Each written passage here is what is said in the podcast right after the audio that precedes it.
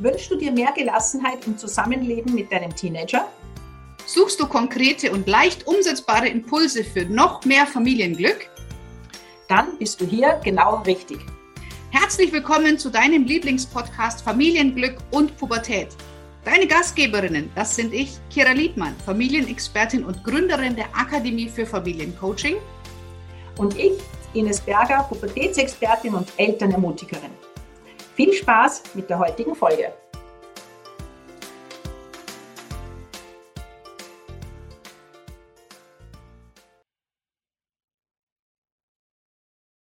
ein Thema vor, was ich ähm, sehr lange, ehrlich gesagt, meide wie der Teufel, das Weihwasser, weil ich ja selber auch da meine Erfahrungen habe. Aber es kommt doch immer wieder auch ähm, E-Mails äh, von eurer Seite zum Thema Narzissmus. Auch in jedem, also wirklich in jedem Live-Seminar ist mindestens eine dabei, ähm, die vom Thema Narzissmus betroffen ist. Und deswegen gesagt, gut, machen wir jetzt mal einen Abend, in dem ich dir ein bisschen erkläre, was ist Narzissmus, wie kannst du es erkennen bei dir, bei anderen, ähm, wie kannst du auch damit umgehen, wenn die Eltern deines Kindes narzisstische Züge zeigen, wenn, ähm, ja, du selber vielleicht narzisstische Eltern hattest oder einen narzisstischen Elternteil. Ja, und wie kann man eigentlich generell damit umgehen? Und ähm, also ihr wisst es ja, ich hatte das ja in meiner Geschichte erzählt.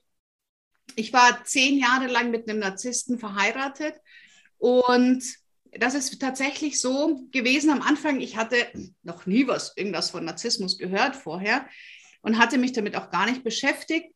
Und am Anfang war es wirklich so, dass äh, diese Welt zu Füßen legen, ähm, dass ich habe das gar nicht verstanden und es war wirklich ein ganz, ganz schleichender Prozess, in dem ich mich in diesen in, diese, in dieses Netz habe ziehen lassen und habe das wirklich erst so nach zwei, drei Jahren verstanden, in, in was für einer Beziehungsform ich da tatsächlich auch gefangen bin. Und äh, wir kommen dann gleich drauf. Du fällst dann in so eine gewisse Co-Abhängigkeit, weil durch dieses Leben mit einem Narzissten, ähm, ja, man selber sich komplett aufgibt. Und da möchte ich einfach jetzt mal so ein bisschen Klarheit reinbringen. Also was ist eigentlich Narzissmus? Also Narzissmus ist per se erstmal nur ein Persönlichkeitsmerkmal. Und wir Menschen haben sehr oft ganz gesund ausgeprägten Narzissmus. Das heißt, bei den meisten Menschen liegt es tatsächlich im Mittelfeld, diese Ausprägung ähm, des Narzissmus. Und das ist auch, ähm, das gehört dazu, weil du hast ein gesundes Selbstbewusstsein, psychisch stabil, ähm, du weißt, wo du im Leben hin möchtest. Also ähm, diese normalen, gesunden Anteile von Narzissmus, das haben ganz viele Menschen. Genauso wie wir alle auch einen gesunden Anteil an Egoismus brauchen. Und ähm, deswegen ist das erstmal überhaupt nicht schlimm. Also wenn du bei dem einen oder anderen jetzt sagst, naja, das habe ich auch, das ist nicht schlimm. Es wird dann schlimm, wenn es zu viel ist, wenn es überzogen ist. Also das heißt, ähm, wenn es eine, äh, wenn es, wenn es ja belastend wird. Also Narzissmus ist ein Persönlichkeitsmerkmal und wer also gewisse narzisstische Züge hat, der kommt ganz oft gut durchs Leben. Also das macht jetzt erstmal nichts. Das ist ein gesundes Selbstbewusstsein ist es. Ähm, moderat narzisstische Menschen sind oft sehr begeisterungsfähig, die können sich gut durchsetzen, die wirken charismatisch, ziehen andere Menschen in ihren Bann. Also das, das ist völlig in Ordnung. Ähm, man ist ja gern unter Leute und sind auch der Außenwirkung durchaus bewusst. Also ich glaube, viele, von denen man sagt, Mensch, die sind aber tough, die haben narzisstische Züge und das darf man auch erstmal haben. Aber Wichtig ist die Entscheidung, wann, woran erkenne ich einen krankhaften Narzissten?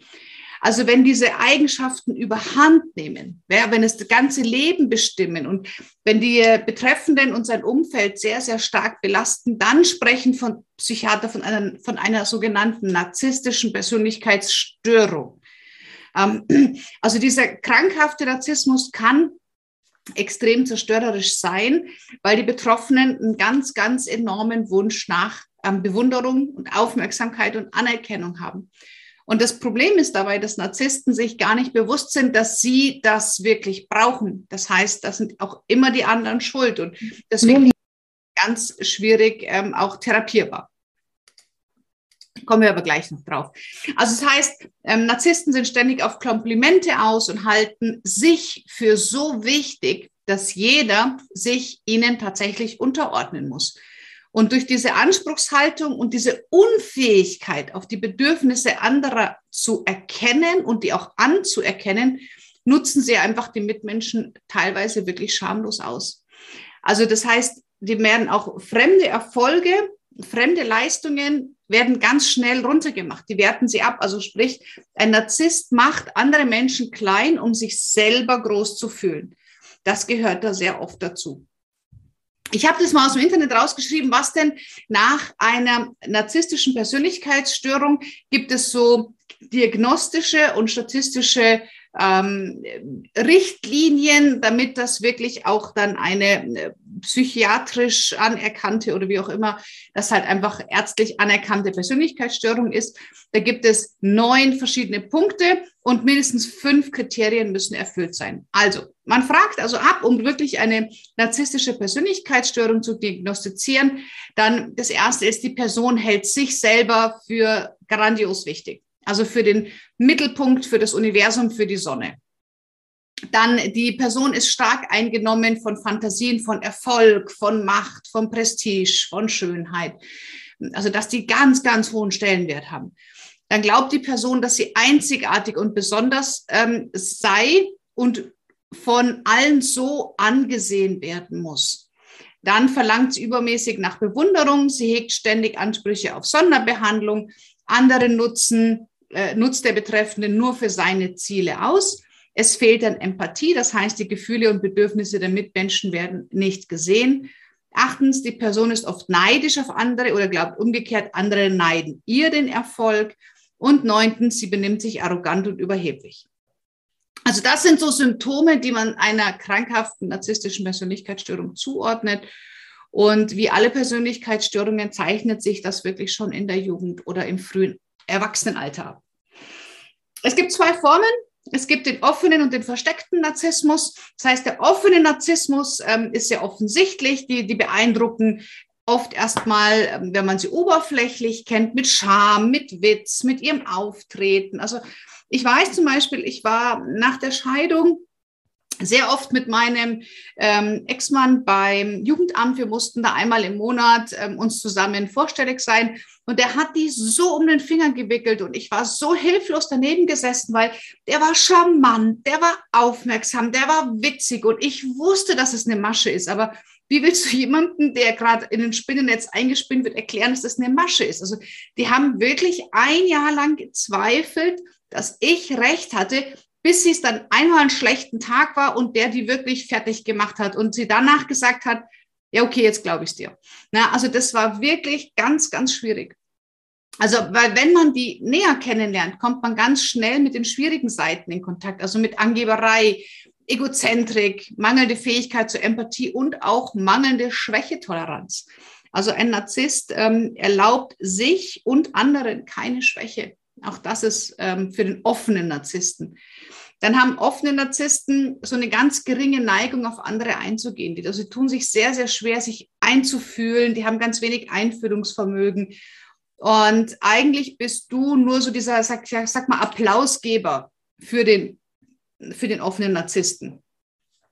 Ebenso haben sie ein Gespür für die Schwächen des anderen und ähm, dann kommt das ganz oft gerne in Form von Kritik oder Sticheleien. Also die wissen ganz genau, was deine Schwächen sind und bohren da gnadenlos rein. Ja, aber das ist am Ende des Tages ist das alles wirklich äh, eine Selbstschutzstrategie, ja, weil die sich selber minderwertig fühlen und versuchen einfach dadurch, dass man andere klein macht, sich selber groß zu machen. Und das ja, treibt oft zu großen Leistungen an. Deswegen findet man auch viele Narzissten in Führungspositionen weil sie einfach einen ganz hohen Perfektionswillen haben.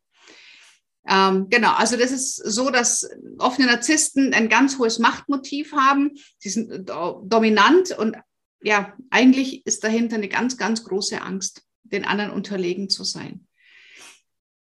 Und bei den verdeckten Narzissten, das passiert tatsächlich oft bei vielen, die sagen, dass die Mutter narzisstisch war. Ähm, das ist nämlich die andere Form und die ist vielen gar nicht so bekannt, ist dieser verdeckte Narzissmus und zwar ist der ist immer durch Opferhaltung geprägt. Also verdeckte Narzissten manipulieren Menschen dadurch, dass sie sich als besonders mitleidenswerte Opfer präsentieren. Ja, also sie haben überhaupt keine Schuld an den schwierigen oder unglücklichen Umständen. Es sind immer die anderen dafür verantwortlich, dass man nicht erfolgreich ist oder nicht fröhlich oder nicht gesund oder nicht glücklich. Also immer sind alle anderen ähm, schuld.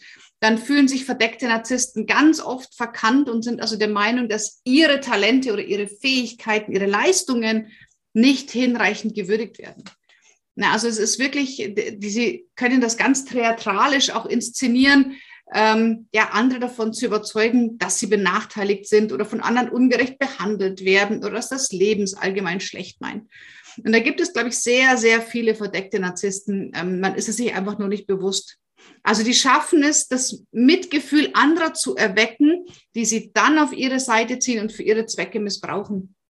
Und das ist so wahnsinnig gefährlich, weil da, bei dem offenen Narzissmus, da, da, da merkst du, okay, du wirst unterdrückt und ähm, es, es, es gibt Streit und es, es gibt Manipulation. Aber eigentlich diese verdeckten Narzissten, die manipulieren dich mit deiner Seite, mit deiner liebevollen Seite. Ja, die unterdrücken dich nicht mit Angst und Schuldzuweisungen, sondern du willst helfen, du willst unterstützen und damit wirst du wahnsinnig manipuliert und oft kriegst du das selber gar nicht mit, ähm, dass du eigentlich nur für diesen ähm, Narzissten lebst. Also das heißt, wie, wie, wie äh, sieht man das? Also verdeckter Narzissmus, die bitten häufig andere um Hilfe zum Beispiel. Ganz konkreten Rat, ähm, die, die wollen sich absichern und die tun einfach besorgt. Bei Müttern kann man so den verdeckten Narzissmus, dass sie alles für die Kinder machen. Nicht den Kindern zuliebe, sondern um die Kinder von sich abhängig zu machen. Also das ist, ähm, ja, sie nehmen sie alles ab, sind immer für sie da, verwöhnen sie rundherum und ähm, sind mit dem Verhalten, wollen sie die Kinder nicht zur Selbstständigkeit erziehen, ja, sondern sie wollen, dass die Kinder sie brauchen. Und narzisstische Mütter können auch ganz extrem empfindlich reagieren, sobald es nicht nach ihren Vorstellungen geht. Ähm, und sie können sogar tatsächlich den Kindern ähm, ja, einreden, dass, ja, oder prophezeien, dass sie es ohne sie nicht schaffen. Das, das, dient also wirklich alles nur dazu, sich selber als wichtig und wertvoll zu erleben, indem ich Opfer bin und andere dazu bringen, mir zu helfen und da die Aufmerksamkeit ziehe und ähm, die anderen sind mit Gedanken bei mir und je nachdem, wenn es mir gut geht, dann lasse ich die anderen ein bisschen los und will ich, dass die anderen mehr bei mir sind, dann geht es mir wieder schlechter. Also das ist unglaublich manipulativ und das ist ganz, ganz gefährlich, weil es einfach viele nicht wissen und nicht kennen. Und die verdeckten Narzissten arbeiten noch ganz krass mit Schuldgefühlen, also noch viel mehr als die offenen. Also die, so, so ein klassisches Ding beim verdeckten Narzissten ist so ein scheinbar selbstloses Verhalten. Ich mache das nur für dich. Ich meine es doch nur gut. Also die stellen quasi das Wohl des anderen über alles, um ja darüber einfach das zu rechtfertigen, dass sie sich einmischen dürfen, dass sie belehren dürfen, dass sie helfen dürfen. Also die heißt, sie geben nach außen vor, dass es um den anderen geht und dass es niemals um sie selber geht. Aber am Ende des Tages geht es immer um sie selber. Also das ist einfach wichtig, dass Angst und Schuldgefühle so ganz oft ein eingesetztes Mittel des verdeckten Narzissten sind. Also die ähm, arbeiten sehr, sehr oft damit. Ähm, und genau, der andere kommt dann nur aus dieser Schuldspirale raus, wenn der Narzisst ihm hilft. Und das ist äh, einfach dieses große Gefährliche an, an diesem verdeckten Narzissmus. Da, hängt, da steckt eine ganz, ganz große Bedürftigkeit, ja, die äh, die Menschen einfach dadurch äußern. Genau. Ähm, ja, also äh, zu den Ursachen von Narzissmus, es gibt zwei Theorien. Also die einen sagen, es ist genetisch bedingt, also dass zwar bis zu 75 Prozent genetische Disposition herrscht, das heißt, dass es ähm, vererbbar ist von den Eltern. Das ist das eine. Ähm, das andere ist, dass man es konkurrieren, so sage ich mal, zwei Theorien, wenn man das sich damit beschäftigt. Die einen sagen, Narzissmus wird geprägt, wenn Eltern die Kinder quasi zu sehr verwöhnen, von jeder Frustration abschirmen, alles abnehmen. Ähm, und dann können diese Kinder kein echtes Selbstbild von sich entwickeln, weil sie glauben, dass der Rest der Welt sie genauso auf diesen hohen Sockel hebt wie alle anderen. Also das ist das eine. Und das andere, ähm, die anderen sagen, dass es durch ganz, ganz frühkindliche Kränkungen kommen, dass die Kinder nicht wahrgenommen wurden, dass sie nicht anerkannt wurden, dass äh, das Bedürfnis nach Liebe nicht gestillt worden ist, also nach Bindung oder dass Bindung extrem stark an Leistung geknüpft ist und der Narzissmus ist quasi so eine Art Selbstschutz. Also das sind so diese zwei Theorien. Forscher können, sind das nicht ähm, wirklich einig, weil das Problem ist, dass ja Narzissten gehen nicht zur Therapie und wenn sie zur Therapie gehen, ja mit der Einstellung, naja, ich weiß doch eh, was ich sagen muss, oder sie brechen Therapien sehr, sehr oft ab. Und deswegen ist das einfach ganz, ganz schlecht erforscht, weil Narzissten eben, wie gesagt, immer die Schuld im Außen sehen und deswegen nicht bei sich selber ähm, bereit sind, etwas zu tun. Ähm, Genau. Also was kann man dagegen tun, wenn man äh, merkt, dass man mit den Narzissten zu tun hat? Ähm, das Problem ist, dass du eigentlich, müsste ich jetzt sagen, nimm die Füße in die Hand und lauf, weil Narzissten nicht bereit sind, an sich zu arbeiten. Nur es ist nun mal so, dass wir manchmal unsere Eltern oder unser Partner oder äh, wer auch immer, damit unser Chef ja, oder dein Mitarbeiter dein Kollege, und den kannst du nicht immer wegrennen. Und deswegen ist es ganz, ganz schwierig, ähm, dass man ja, also erstes Mal weißt, du kannst die Situation nicht ändern. Du kannst den, einen Narzissten wirst du niemals ändern. Und deswegen sollte man ganz arg auf seine eigenen Grenzen achten. Immer schauen, wo werde ich gerade manipuliert, entweder mit Angst oder mit Druck oder mit Mitleid. Ähm, auf Abstand gehen ist total wichtig. Und wenn man nicht entfliehen kann, weil es zum Beispiel der Chef ist ja, oder vielleicht ein Elternteil, dann gibt es eine Möglichkeit, und zwar das Ego des Narzissten wirklich füttern. Also mit Lob oder mit Schmeicheleien stimmt man ihn schwierig, äh, stimmt man ihn ähm, friedlich. Und das klingt am Anfang ein bisschen verrückt, aber dann geben die halt einfach Ruhe. Ja, weil es ist lieber, lobst du die und gibst ihnen das, was sie brauchen, bevor du den Wut eines Narzissten dazu zur Zielscheibe wirst. Wie merke ich, dass, dass mein Partner ein Narzisst ist? Also in der Partnerschaft ähm, ist es so, dass sich die Partner dem Narzissten unterwerfen müssen und ähm, dass, dass halt ganz oft Demütigung und Wutanfälle geprägt sind. Also dass wirklich das äh, merkst du relativ schnell, dass die dass du behandelt wirst mit sehr viel Wutanfälle, Demütigungen. Das ist etwas, das macht man in einer gesunden Partnerschaft einfach nicht. Das sind Grenzen, die überschreitest du da in der Regel nicht. Und deswegen, ja, ist es, ja, das ist so das Hauptthema in einer Beziehung mit einem Narzissten. Und viele bleiben und ich kenne einige, die mit Menschen mit narzisstischen Zügen, also Persönlichkeitsstörungszügen, wo es also ungesund ist, zusammen sind. Und die haben immer so diese Hoffnung, ich kann es ändern. Ich kann den schon noch ändern oder ich kann sie schon noch ändern. Das wird aber bei echten Narzissten nicht funktionieren. Ja, also das ist nicht möglich. Und da kann man sich nur davon trennen. Da gibt es kein, ich kann den ändern, ich kann ähm, irgendwas tun. Du kannst es entweder sagst okay, ich weiß es und halt's aus. Ja, dann kann ich nur sagen, schön blöd. Oder du trennst dich weil auch von dem Narzissten trennst du dich nicht einfach. Also das endet nicht einfach so, sondern ein Ende mit einem Narzissten ist immer ein Rosenkrieg, ist emotional. Ähm, das heißt, der Narzisst, dem, der hat ja keine Verantwortung für sein eigenes Verhalten. Der schafft die Welt so, wie sie ihm gefällt, ja, so ein bisschen Pippi Langstrumpf fällt. Und ähm, deswegen trennst du dich auch nicht einfach vom Narzissten, sondern geht es dann wirklich in Rosenkrieg, da geht es um Anwälte, da geht es dann um Vorwürfe, und es ist auch nicht so, dass man sagt, die Zeit heilt alle Wunden. Irgendwann bist du nach einer Trennung, bist du gekränkt, du machst aber weiter. Narzisst wird dich über so viele Jahre, wird das immer oben halten und auch nicht einfach sagen, jetzt ist vergeben und vergessen. Was aber uns heute interessiert, und da möchte ich ein bisschen den Fokus drauf legen, ist narzisstische Eltern. Entweder von dir oder wenn du im Coaching merkst, dass die Kinder durch das, was ich dir jetzt gerade erzählt habe, du denkst, oh, Moment, da war doch was, also ich, ihr kriegt eh nochmal ein PDF mit der Zusammenfassung. Ähm, und du merkst dann, okay, da, da habe ich jetzt ein paar Merkmale und ähm, das Kind kann sich von den Eltern nicht trennen. Was kannst du trotzdem tun? Weil das wird dir öfters, als dir lieb ist, einfach passieren in dem Moment, wo du weißt, was dahinter steckt. Wir werden auch in den nächsten ähm, Videos oder bis Jahresende spätestens, werden wir auch noch andere, also Autismus möchte ich noch, Borderline, also wir werden diese ähm, äh, Persönlichkeitsstörungen, die einfach so bekannt sind, ähm, immer wieder euch auch mitgeben, dass du es erkennst. Du kannst es nicht therapieren, du kannst es nicht heilen, aber einfach dieses Erkennen halte ich für wahnsinnig wichtig, um da auch mit den richtigen äh, Hilfsmitteln agieren zu können, weil das kommt einfach wesentlich öfters vor, als wir uns das vorstellen. Also was ist bei narzisstischen Eltern? Denn auch narzisstische Eltern werten andere Menschen ab. Also sie bewerten, sie kontrollieren, sie manipulieren und sie beachten vor allem narzisstische Eltern keine Grenzen. Sie sind oft sehr, sehr grenzüberschreitend. Viele Narzissten benutzen die Eltern, um ihr Selbstwert zu pushen.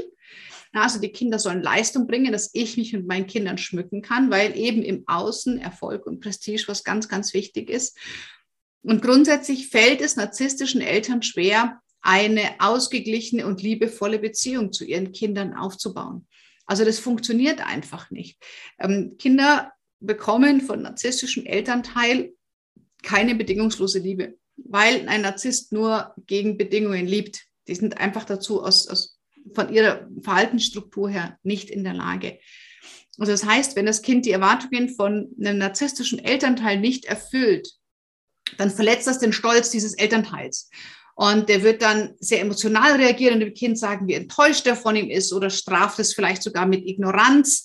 Ähm, selbst wenn das Kind wirklich die Hilfe braucht, ähm, ist übertriebene Strafen werden ausgesprochen. Also das Kind kriegt einfach die kompletten Gefühle, die der Narzisst in dem Moment ähm, nicht bei sich halten kann, wird in dem Kind übergestülpt. Und das macht wahnsinnig viel mit Kindern, weil so die Kinder von narzisstischen Eltern einfach ganz wenig wahrgenommen werden in ihren Bedürfnissen.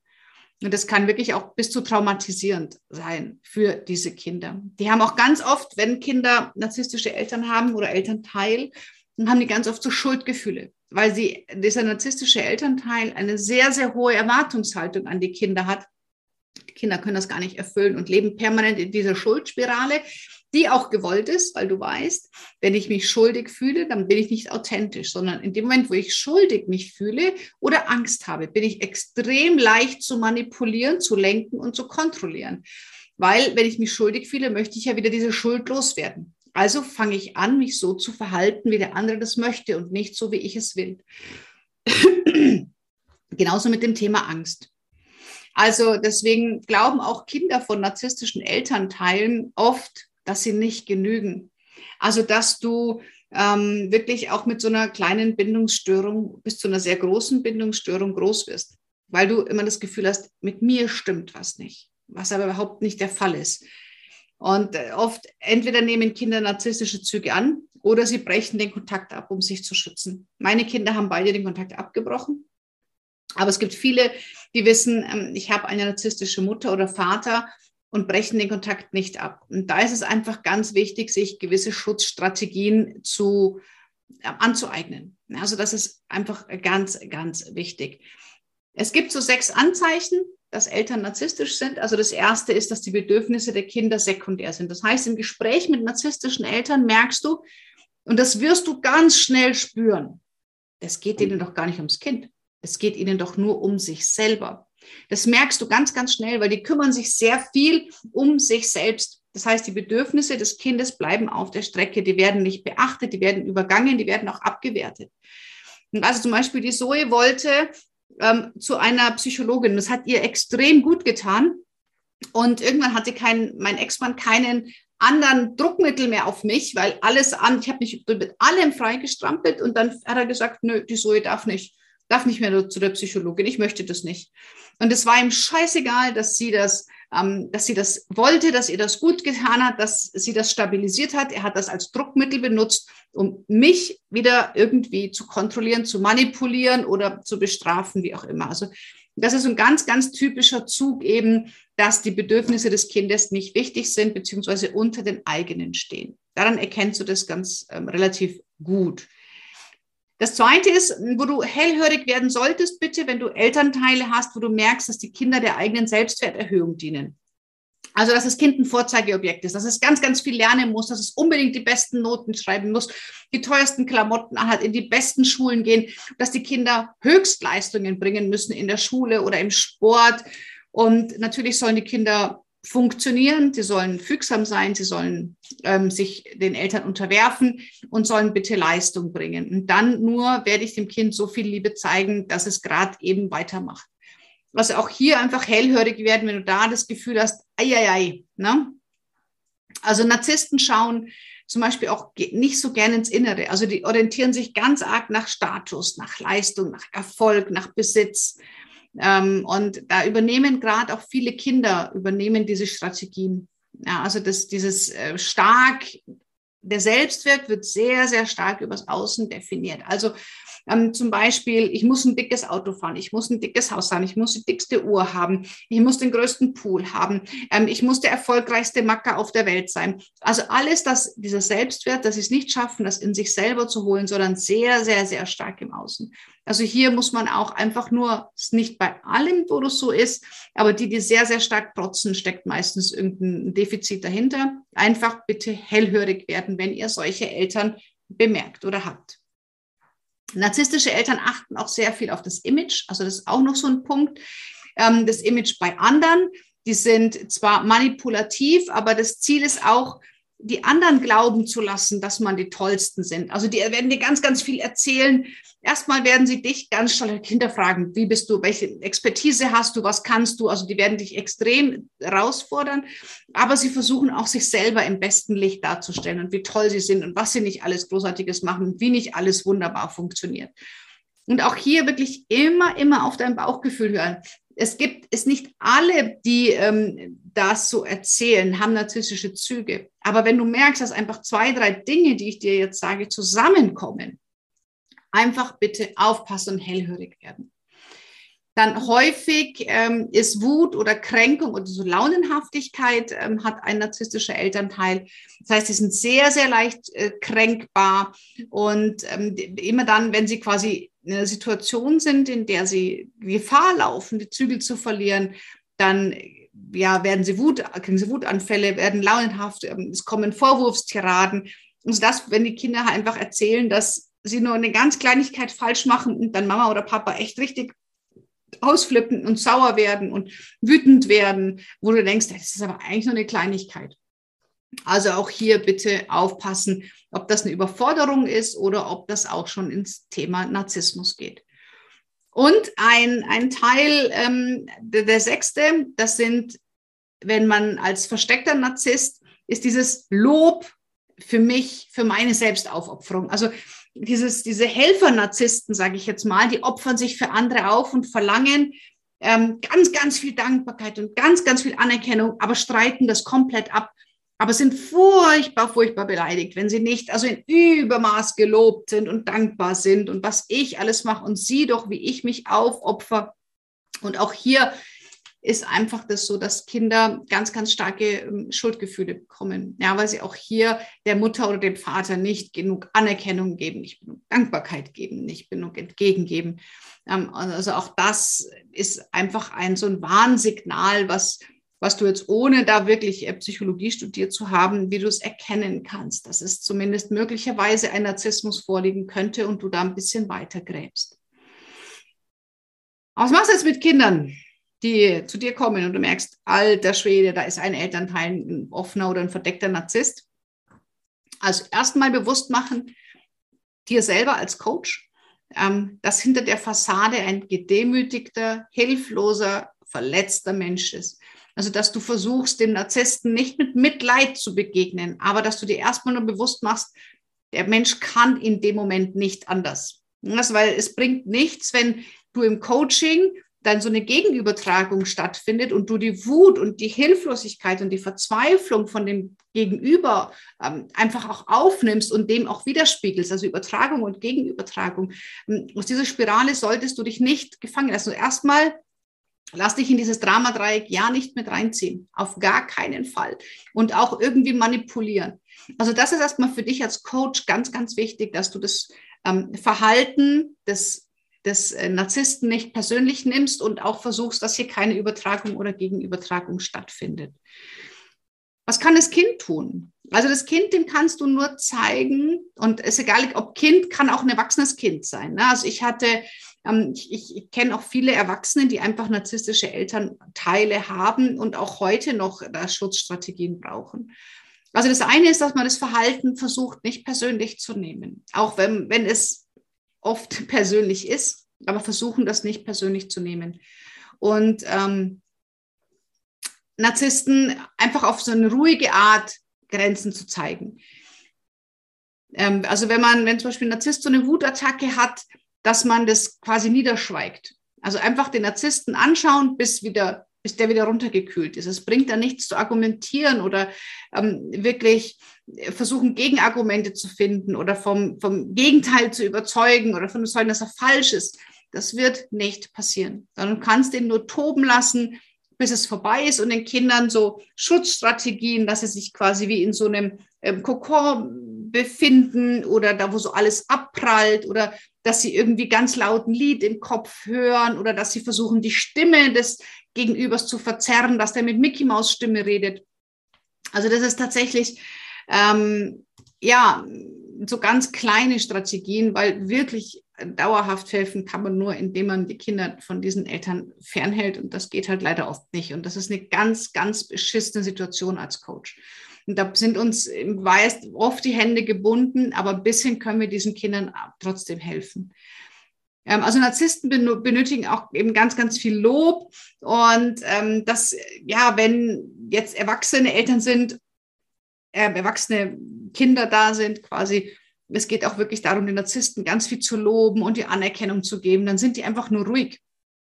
Und das kann man auch als Strategie sehen. Man lobt nicht, weil man es meint, sondern um den, ja, wie so ein einen großen, bissigen Hund, den man irgendwie hinterm Ohr streichelt, dass der ja nicht beißt. So kann man sich das ungefähr vorstellen.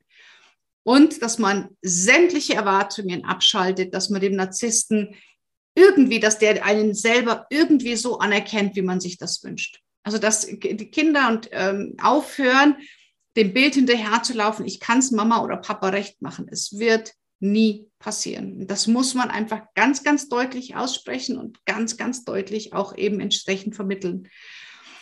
Also man kann so ein bisschen den Selbstwert äh, stärken. Man kann, wenn die Kinder erwachsen sind oder in einer narzisstischen Partnerschaft sind, wirklich da ganz, ganz deutlich und klar und ohne Umschweife und, und äh, Interpretationsmöglichkeit wirklich fragen, wieso verbringst du Zeit mit einem Narzissten? Wieso verbringst du Zeit mit einem Menschen, der dir nicht gut tut, der dich verletzt, der dir wehtut? Und ich hätte mir damals jemanden gewünscht, der irgendwann einfach mal sagte, Kira, was machst du da eigentlich? Sondern ich konnte immer alles schön reden, ich konnte alles klein reden und es hat niemand hätte auch nur einer mal irgendwie eine, eine mich gefragt, wie es mir geht oder wie ich damit klarkomme oder wie ich zurechtkomme ich hätte alles erzählt, aber es hat niemand gefragt, weil jeder irgendwie, oh ja, das totgeschwiegen hat und, und ganz viele überfordert waren. Und ich wünsche mir einfach, dass man mehr Menschen anspricht und sagt, warum tust du das? Weil ich kriege im Leben immer das, was ich dulde. Und wenn du das duldest, wieso tust du es? Ja, änderst oder hör auf zu jammern, aber du bleibst der Absicht. Also deswegen dieses, du kannst diese Person nicht ändern. Punkt. Das ist ganz, ganz wichtig, dass man das immer und immer wieder weiß. Es ein Narzisst wird nicht mit dir auf Augenhöhe kommunizieren und das Problem liegt nicht bei dir. Also das Wichtigste ist, wenn ihr da mit Kindern und Jugendlichen arbeitet, ganz, ganz klar, und du bist nicht schuld. Das Problem liegt nicht bei dir. Du hast nicht das Problem. Aber du gehst auch nicht nach Hause und sagst, Mama oder Papa, du hast das Problem, weil die können es nicht verstehen. Und so kann man Kinder dann nur wirklich ein bisschen begleiten also Selbstwert aufbauen, habe ich jetzt hier aufgeschrieben. Abstand gewinnen. Aufklären, ganz, ganz wichtig. Wenn ich etwas verstehe, so ist unser Gehirn aufgebaut, dann kann ich damit viel, viel, viel besser umgehen. Wenn die Möglichkeit ist, bei Erwachs älteren Jugendlichen oder Erwachsenen neue Ziele etablieren, ohne den Narzissten im Leben, also wirklich Ziele, Arbeit, in dem der Narzisst keine Rolle spielt. Wenn, die, wenn, wenn man narzisstische Eltern hatte, wirklich dieses die, die, die Vergangenheit, also abschneiden, quasi emotional die Vergangenheit zurücklassen, weil solange ich die Vergangenheit nicht abschließe, dann nehme ich diesen Rucksack, schmeiße ihn immer wieder vor mich und projiziere damit, wenn ich immer wieder die gleiche, die gleiche Situation, immer wieder die gleichen Erfahrungen, weil ich immer die Vergangenheit nehme, vor mich hinlege, sie wieder zu meiner Gegenwart mache, sie wieder zu meiner Vergangenheit mache, wieder nach vorne hole, wieder sie zu meiner Gegenwart mache und so weiter. Und da ist es wichtig, wirklich, hey, es war scheiße, es war Mist, aber das ist nicht mehr heute, das war. Und dann kann man das wie so eine, in so eine Kugel packen ähm, oder in einen Luftballon packen, in den Himmel schicken, wie auch immer symbolisch man das, wenn du das tust.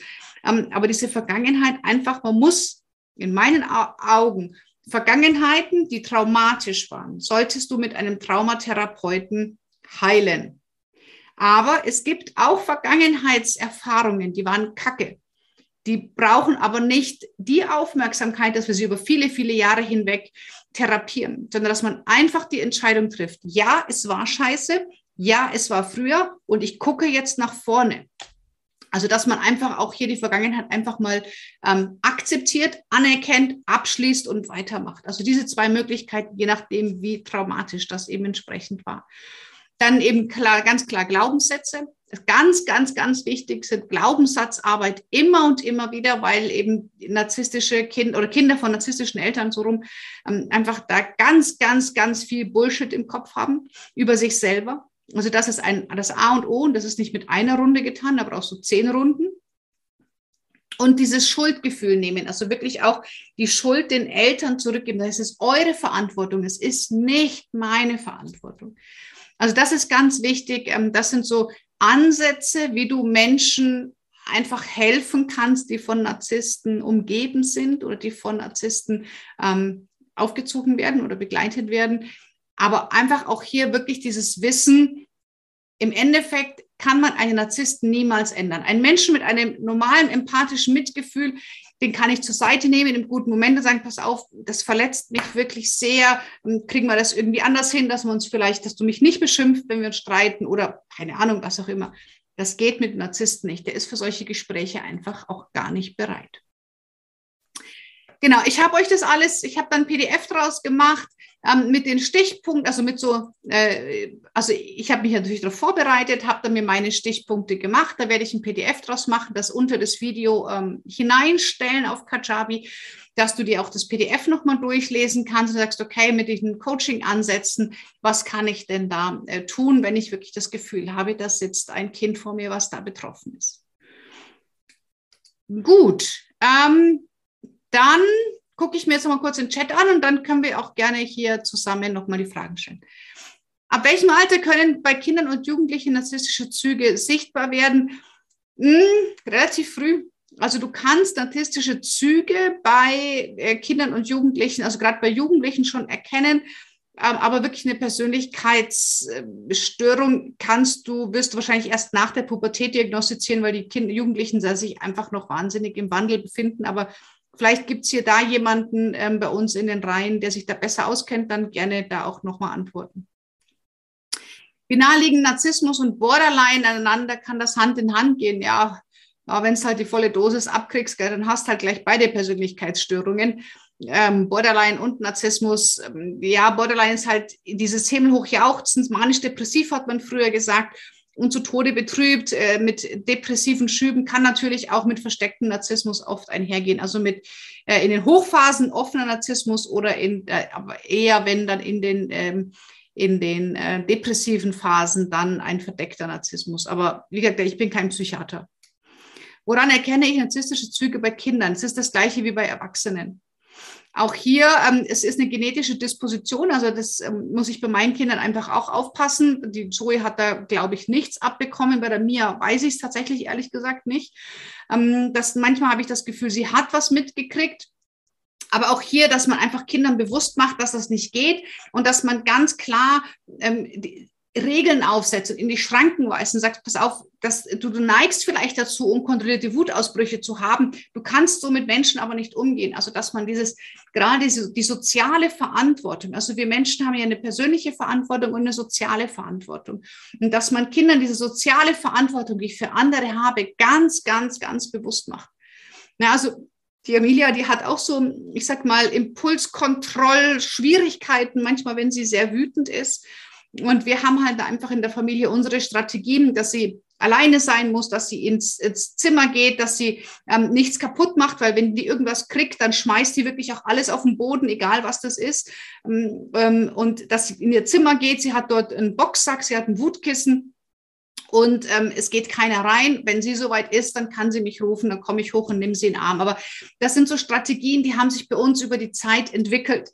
Und wie das bei ihr in der Pubertät wird, I don't know. Also das ist wirklich ein Thema, es ist ganz schwierig.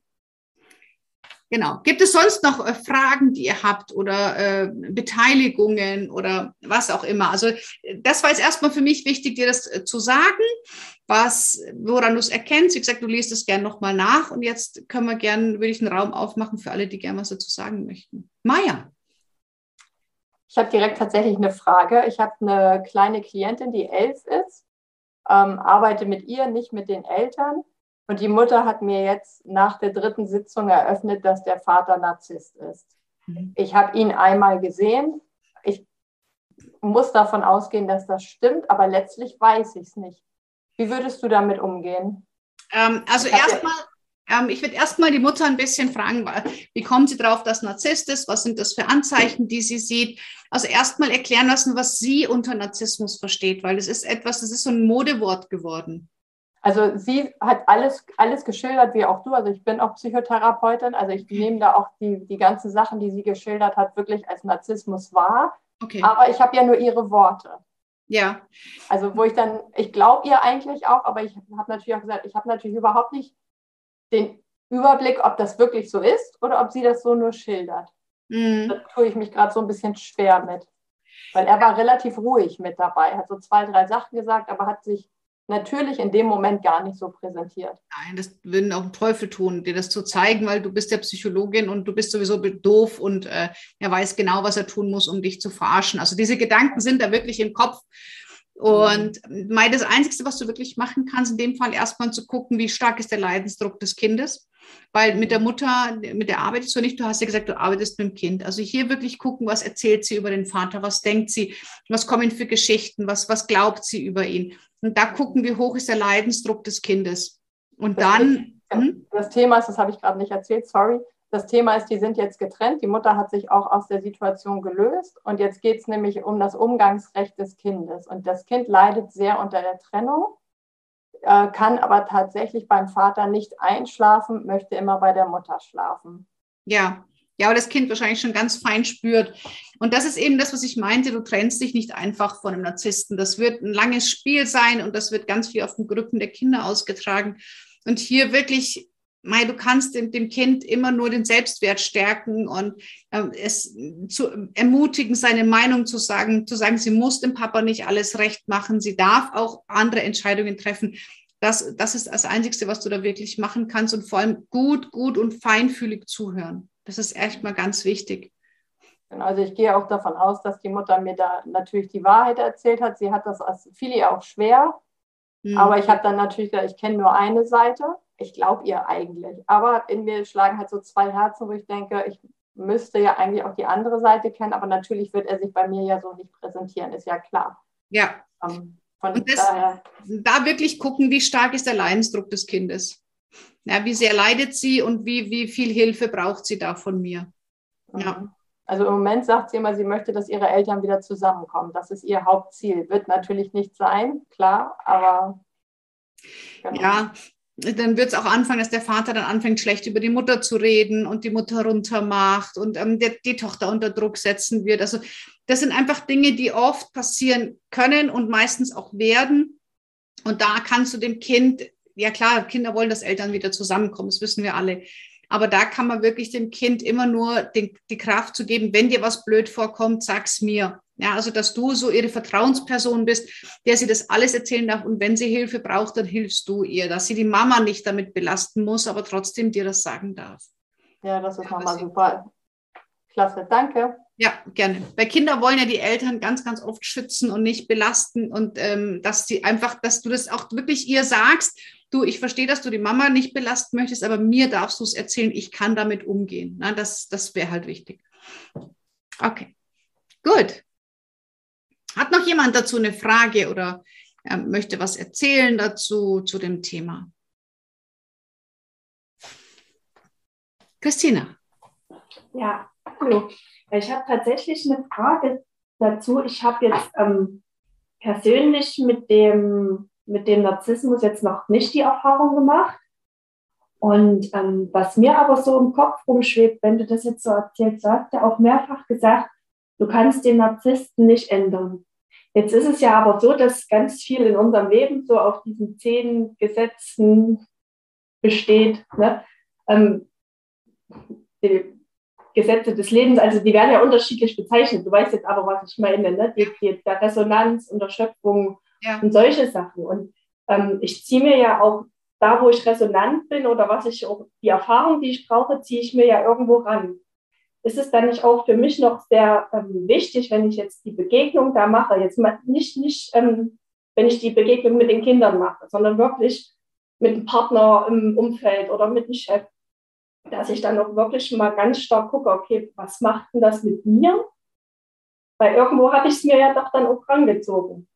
Ja, natürlich. Das ist ja das, was ich vorhin gesagt habe. Also warum gehe, warum verbringe ich da meine Zeit? Was ist es, was bei mir da angetriggert wird? Ähm, was, wo sehe ich da? Was ist mein Anteil in der ganzen Geschichte? Ja. Aber wie jetzt zum Beispiel beim Chef, ne, wo man jetzt sagt, man kann sich da nicht lösen. Also ich hatte auch mal so eine Situation auf Arbeit.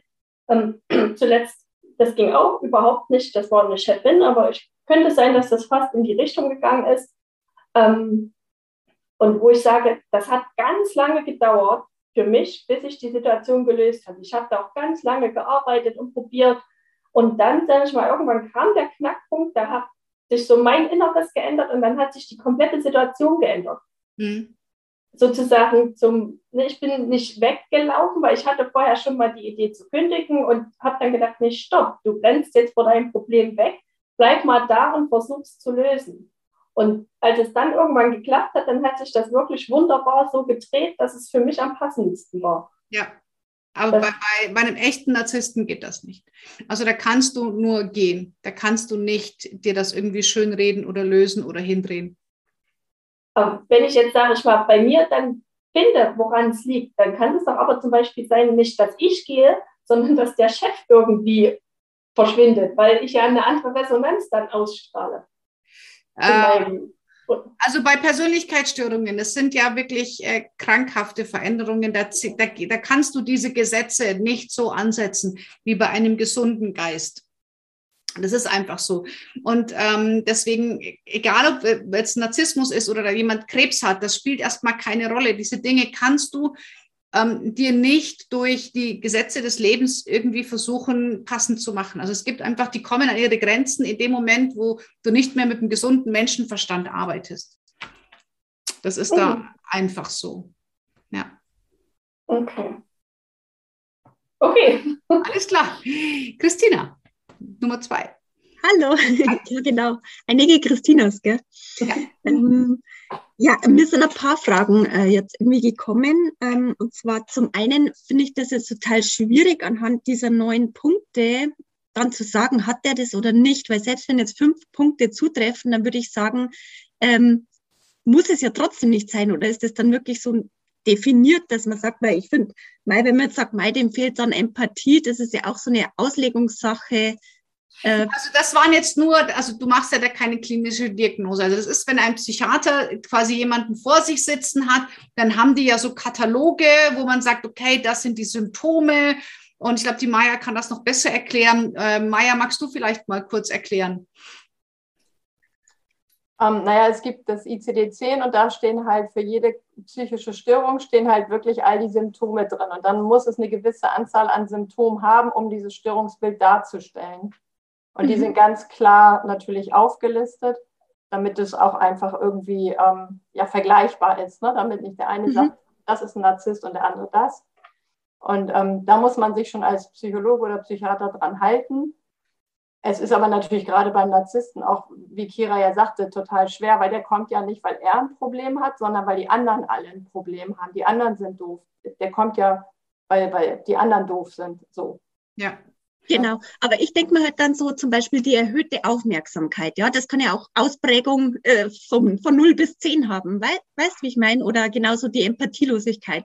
Äh, es muss ja gar nicht stark sein und ich denke mal, da sind ja so fünf dieser Punkte ganz schnell beieinander. Oder sind die ja. dann nochmal unterdefiniert, wie stark die ausgeprägt sein müssen? Nein, es heißt bei Persönlichkeitsstörungen immer, dass es ähm, über das normale Maß halt hinausgeht. Ne? Okay. So dass es mhm also bei Persönlichkeitsstörung ist es halt so, dass es in der Regel die Menschen selber nicht stört, sondern ja das Umfeld. Und sobald das mhm. Umfeld damit nicht mehr, mehr klarkommt, weil es halt zu viel ist, mhm. dann ähm, wird es auch unter anderem als Persönlichkeit, also da fallen noch ganz viele andere Sachen rein, ne? von, von der Kindheit, Jugend an durchgängig. Ähm, mhm. Also da gibt es ganz mhm. viele Grundkriterien, die bestehen müssen und dann eben diese Kriterien, die Kira vorlas für den Narzissmus. Mhm. Also das kommt noch on top drauf. Okay, das heißt, äh, für mich ist es ja so, durch das, dass der eigentlich nicht in Therapie geht, ähm, mhm. bleibt es für mich ja eigentlich nur eine Vermutung. Genau. Oder? Ich kann es nie sicher wissen, es ist eine Vermutung. Es könnte aber jetzt genauso gut sein, dass quasi der Coach, der von mir aus die Mutter ist und der Vater der Narzisst, dass vielleicht die Mutter total instabil ist, psychisch aus irgendwelchen Gründen und das so wahrnimmt. Genau, also das war eben das, diese, wo oder? ich auch, genau, das war das, wo eben hm. meine Frage auch hinging, weil ich habe nur die Mutter ja gesehen, die mhm. wirkt auf mich aber eigentlich stabil, aber mhm. ich habe den Vater ja nicht öfter als einmal gesehen und kann es mhm. dadurch nicht beurteilen. Mhm. Ähm, von daher, ich glaube, da muss man, wie Kira auch sagte, ein bisschen aufs Kind schauen, was kommt da an Worten, was kommt da an Informationen. Ähm, mhm. Und ich, ich persönlich werde trotzdem natürlich vorsichtig damit umgehen. Ich glaube der Mutter, weil die hat auch gesagt, es war für sie unglaublich schwer, da, also ein bisschen wie Kiras Geschichte, da rauszukommen. War für sie ganz, ganz schwierig. Die Jahre waren Albtraum. Ähm, aber letztlich habe ich nur ihre Worte. So, und das ist auch darum, warum ich gerade gefragt habe. Ich habe nur die Worte. Sie sagt, es war mhm. unglaublich schwer, darüber mit mir zu sprechen. Sie ist auch in Therapie. Ähm, und von daher würde ich immer vorsichtig aufs Kind gucken, ähm, was, was kommt darüber. So, mhm. Weil natürlich liebt das Kind auch den Vater und da muss man einfach aufpassen, was stimmt wirklich und was, was hat die Mutter vielleicht zusammengesponnen, sage ich jetzt mal so ein bisschen platt. Ja. Aber ich weiß ja nicht, ob da eine Störung hintersteht. So. Und welche Übertragung macht die Mutter aufs Kind? Weil die Mutter, also ich habe vieles als furchtbar empfunden, habe aber versucht, dass die Kinder sich ihr eigenes Bild machen dürfen. Ne? Also da auch, aber viele sind nicht so reflektiert und übertragen natürlich aufs Kind die eigenen Ängste. Mhm. Genau. Ja, also die ja, Mutter ist schon sehr, ist mhm. sehr reflektiert, glaube ich, so wie ich sie wahrgenommen habe. Also da, da darf man, glaube ich, auch das Gespür dafür einfach entwickeln und dafür muss man die Eltern auch einfach öfter sehen. Ja. Und das ist ja im Familiencoaching auch so. Ja, genau. Super. Vielen, vielen Dank, Maja. Sehr gerne. Und ähm, Christina, weißt du, du hast einfach diese, diesen, diesen, diese neun Punkte und du kannst dir einfach auch einfach abfragen. Da gibt es ja, kannst du dir selber Fragen überlegen, wie du die Antworten kriegst. Wie, wie arg geht es einfach über das normale Maß hinaus? Was ist noch mhm. normal? Und ich glaube, ich habe auch narzisstische Anteile in mir, die sind aber völlig normal ausgeprägt. Aber mhm. mir helfen sie, um einfach diesen Erfolg zu haben, den ich habe, weil ähm, ich einfach weiß, wofür ich stehe und ähm, ich, ich die Anerkennung schon irgendwie auch geil finde. Deswegen stand ich so oft auf der Bühne. Also ich glaube, dass du, dass sie dir schon helfen im normalen. Maß, sondern es geht immer darüber, wie sehr belastet die Kinder, den Partner ähm, oder wie auch immer. Das ist das. Mhm. Ne? Mhm da kannst du es dann einfach entsprechend abfragen. Mit dem Narzissten selber wirst du wahrscheinlich nicht arbeiten und wenn, dann kannst du davon ausgehen, dass er dir nicht die Wahrheit sagt. Mhm. Also mein Ex-Mann war auch in Therapie und weil ich ihn darum gebeten habe und ich gesagt, ich gehe sonst, ich schaff's nicht. Und dann sagt er, ja, was soll ich denn da? Ich weiß doch genau, was ich der sagen soll, dass die glaubt, ähm, was ich will. Und das ist einfach so. Okay, das wäre nämlich gleich meine nächste Frage gewesen, äh, weil du eben sagst, die ändern sich nie und ich habe es jetzt schon öfter gelesen, in, auch in Büchern, dass äh, halt eine hm, gute Psychotherapie da schon weiterhelfen kann und dass die eben manchmal dann doch hingehen, wenn es eben um sowas geht wie Trennung und dass sie es doch aufrechterhalten wollen aber nur aus manipulativen Zwecken, nur so lange, bis der eigene Zweck erfüllt ist, bis der andere wieder funktioniert. Mhm. Ähm, oder sie brechen halt einfach die Therapie ab, weil ich brauche ja keine, die anderen brauchen ja alle eine und ich bin ja nicht schuld. Und ähm, ja, okay, ich will mich vielleicht umbringen, ja, jetzt habe ich das nicht mehr, jetzt höre ich auf damit. Also das sind so, ähm, ja, da, da ist diese Notwendigkeit nicht, bei sich zu gucken, weil wenn immer nur die anderen schuld sind, dann wäschst du deine Hände in Unschuld und das lässt es gegenüber wahnsinnig hilflos zurück, aber man selber ist fein raus und dann gehe ich ja nicht in Therapie, weil ich brauche ja nicht Therapie, sondern mein blöder Ex-Frau oder wer auch immer. Das heißt, dass wenn jetzt jemand zum Beispiel, wo man denkt, der könnte vielleicht narzisstisch sein, der geht aber in Psychotherapie und macht das auch langfristig, ähm, der spricht eigentlich eher dann dagegen, dass er narzisstisch ist. Das weiß Kann ich. man das so sagen? Keine mhm. Ahnung. Ähm, ja. Was, also das glaube ich nicht. Da kann man, also so kann man das nicht sagen. Okay, ja. Ich glaube auch nicht, dass die langfristig in Therapie gehen. Also ich bin mhm. jetzt natürlich nicht auf Narzissten spezialisiert oder so, mhm. aber ähm, ich glaube nicht, dass wie, wie Kira eben auch sagte, weil die haben ja nicht das Problem. Und wenn das Problem mit dem Gegenüber gelöst ist, also mit der blöden Ex-Frau zum Beispiel, ähm, dann ist das Thema ja auch gelöst. Und eine Persönlichkeitsstörung ist ja wirklich von Kindheit an und es wird dann tatsächlich erst im, im jungen Erwachsenenalter diagnostiziert, weil es kann ja doch noch variieren. Ähm, die kriegen das in der Regel ja nicht, nicht immer so mit. Also ne, auch andere, es gibt ja viele Persönlichkeitsstörungen, die kriegen zwar mit, dass irgendwas nicht stimmt, aber oftmals ähm, ist das eben, weil sie sind so, wie sie sind. Sie mhm. kennen es nicht anders. Ja, genau. Und äh, kann es sein, dass die Ausprägungen quasi beim Partner stärker sind als bei den Kindern? Wie meinst du das? Also, dass sie jetzt zum Beispiel beim Partner gar keine Empathie zeigen können und bei den Kindern schon ein bisschen? Oder dass sie bei denen nicht so Wutausbrüche haben wie jetzt beim Partner? Anders. Also wenn du, du bist, wie du bist, ne, und du kannst natürlich da mal anders sein, aber die Grundstruktur ist einfach die gleiche und da kannst du dich nicht, äh, du hast halt dein, deine Rolle als Mann und deine Rolle als Vater oder als Frau und als Mutter und in diesen Rollen wirst du entsprechend die Verhalten auch zeigen. Also ich kann nicht als Vater ein Narzisst sein oder als Partner nicht. Also das funktioniert. Mhm. Mhm. Okay, jetzt hätte ich noch eine Frage und zwar, wie ist denn das nach so einer Trennung mit einem Narzissten? Also hat er dann weit, genauso die Ansprüche, die Kinder zu sehen oder kann man da irgendeinen Riegel vorschieben oder wie ist denn so? so oh, also da, da, kann ich dir tatsächlich nur aus meiner Erfahrung erzählen, ähm, solange, und so ist es ja überall, solange nichts passiert, sind die Gerichte, die Jugendämter oder sonst wie, können dem nicht handhaft werden. Ähm, mhm. sondern es muss wirklich eine Kindswohlgefährdung vorliegen. Und ähm, ich wollte ganz lange den Umgang mit den Kindern vermeiden, also einstellen, es ging nicht.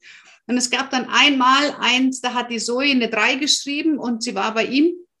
Und der hat die so fertig gemacht, dass sie nach Hause kam mit neun Jahren und einen Nervenzusammenbruch in meinem Arm hatte. Und das mhm. war der Punkt, wo ich gesagt habe, jetzt liegt eine Kindswohlgefährdung vor. Ich bin zur Polizei, ich bin zum Jugendamt, ich habe alle Hebel in Bewegung gesetzt und er hat dann erst ein Umgangsverbot bekommen mit der Auflage, dass er selber ähm, dreimal beim Jugendamt zur Beratung gehen muss und das hat sein Ego nicht verkraftet. Das war der Moment, nachdem er danach hat er seine Kinder nie wieder gesehen. Aber es musste wirklich erst was passieren. Mhm. Ja. Und es haben sowohl ich als auch die Kinder haben danach eine Therapie gemacht. Also es war mhm. mir wichtig, dass erst habe ich eine gemacht und dann habe ich mit beiden Kindern auch eine gemacht einfach um zu gucken, wie geht's ihnen. Und habe das auch mit einer systemischen Familienaufstellung auch tatsächlich aufgelöst. Also mhm. das war auch nochmal, ähm, ich habe da ganz viel gemacht und schaue auch wirklich drauf, brauchen die was in die Richtung. Mhm. Ja, aber du kannst, solange keine Kindswohlgefährdung vorliegt, kannst du einem Elternteil das Kind nicht vorenthalten. Das geht leider nicht. Krass. Ja. Scheißegal, was er mit dir als Frau macht, die Kinder darf er trotzdem sehen. Außer, klar, wenn er dich schlägt, ist was anderes. Aber ähm, ja, da ist das Vaterwohl ist ganz, ist ziemlich gestärkt worden. Die Rechte der Väter sind gestärkt worden, ähm, dass man auch Vätern die Kinder viel schwieriger wegnehmen kann. Und es ist auf der einen Seite gut, weil ich glaube, dass viele Frauen die Kinder missbrauchen, um als Druckmittel auf die Väter.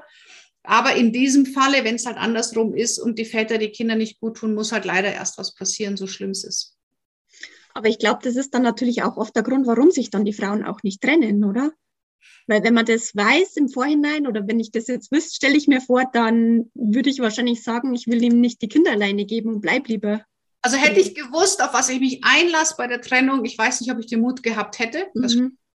aber es ist so viel Scham dahinter. Diese Scham, ähm, und das macht mit mir heute immer noch ganz viel, diese Scham zu erzählen, wie man sich hat behandeln lassen, die ist so groß dass mhm. du, also das, ich weiß nicht, wie es anderen ist, bei mir ist das so und ich glaube es bei anderen auch und ich bin wirklich eine stabile Persönlichkeit, aber diese Scham zu erzählen, dass ich es erlaubt habe, dass er mich körperlich, dass er mich seelisch ähm, misshandelt, ähm, da einfach drüber zu sprechen, die ist so groß, dass viele Frauen das einfach auch sich nicht trennen aus Angst, ich muss irgendjemandem erzählen, warum. Mhm. Genau. Ja, großen Respekt, dass du das so kannst und machst und für viele oh, bestimmt mal ein Vorbild bist. Puls von 200 gerade, also auch wenn man es vielleicht nicht sieht. oh. Ja, darf ich noch eine letzte Frage stellen? Bitte, deswegen sind wir da. Ich denke mir, was mache ich denn, wenn's, wenn ich da so einen Coachy sitzen habe und ich denke mir, der ist höchstwahrscheinlich ein Narzisst. Schicke ich den zum Therapeuten oder, oder mache ich mit dem weiter? Was mache ich denn mit dem? Ja, keine Ahnung. Ähm, schwierig. Was, Maja, was würdest du sagen? Also ich würde immer sagen, sobald du das Gefühl hast, dass da eine psychische Störung, eine Persönlichkeitsstörung ist ja eine psychische Störung hintersteckt, dann darfst du als Coach ja sowieso nicht behandeln. Dann muss er ja zum Therapeuten. Und Mhm. allein um dich auf der sicheren Seite zu fühlen, würde ich davon Abstand nehmen. Ja. Und dann würde ich aber vielleicht vorher einfach nochmal ins ICD-10 gucken. Das ist, glaube ich, auch online. Das sind ja, ist ja das ähm, Diagnose, ähm, also da sind ja die Diagnosekriterien drin und dann kannst du ja für dich abklopfen, okay, da sind genügend Aspekte vorhanden. Das Mhm. würde ich, also da würde ich mich nicht reinwagen dann als Coach. Ja. Ja. genau. Und wie drückt man das am besten aus? so, äh, Du, das, wir passen einfach vom Thema nicht zusammen. Das ist, ich, ich kann dir nicht helfen. Das ist leider nicht meine Expertise. Tut mir leid. ja, okay. Also ich Mhm. hatte auch ein, immer, ich erzähle ja meine Geschichte in meinen Vorträgen, hatte viele Anfragen von Menschen, die mit Narzissten zusammen sind oder waren oder narzisstische Eltern hatten, die gemeint haben, ich kann ihnen helfen. Ich habe immer gesagt, mache ich nicht. Das kann ich nicht, ist nicht meine Baustelle, bin ich persönlich viel zu sehr betroffen.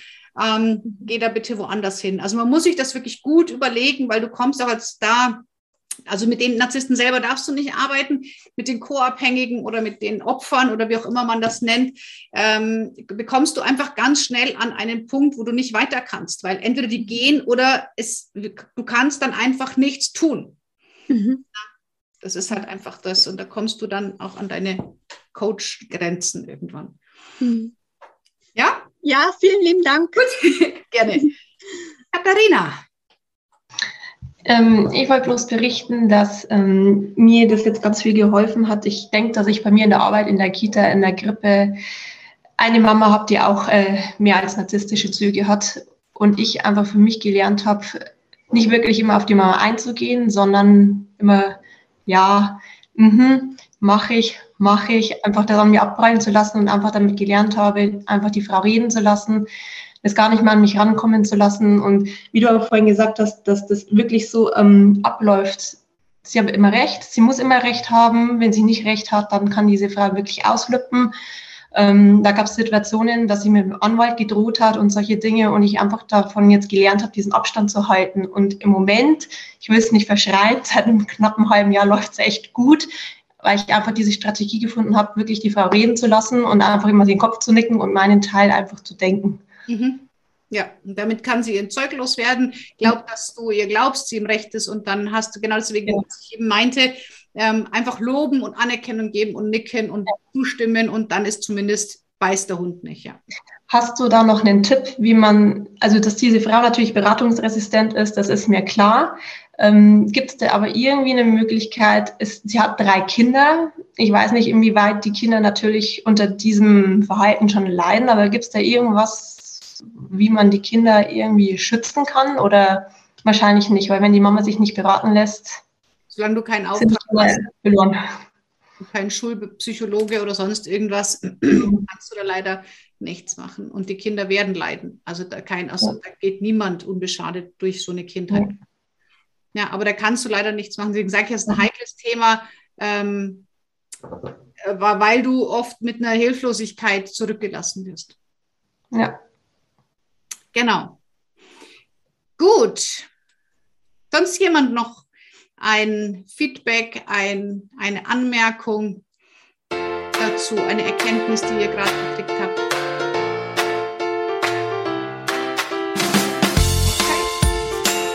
Gut.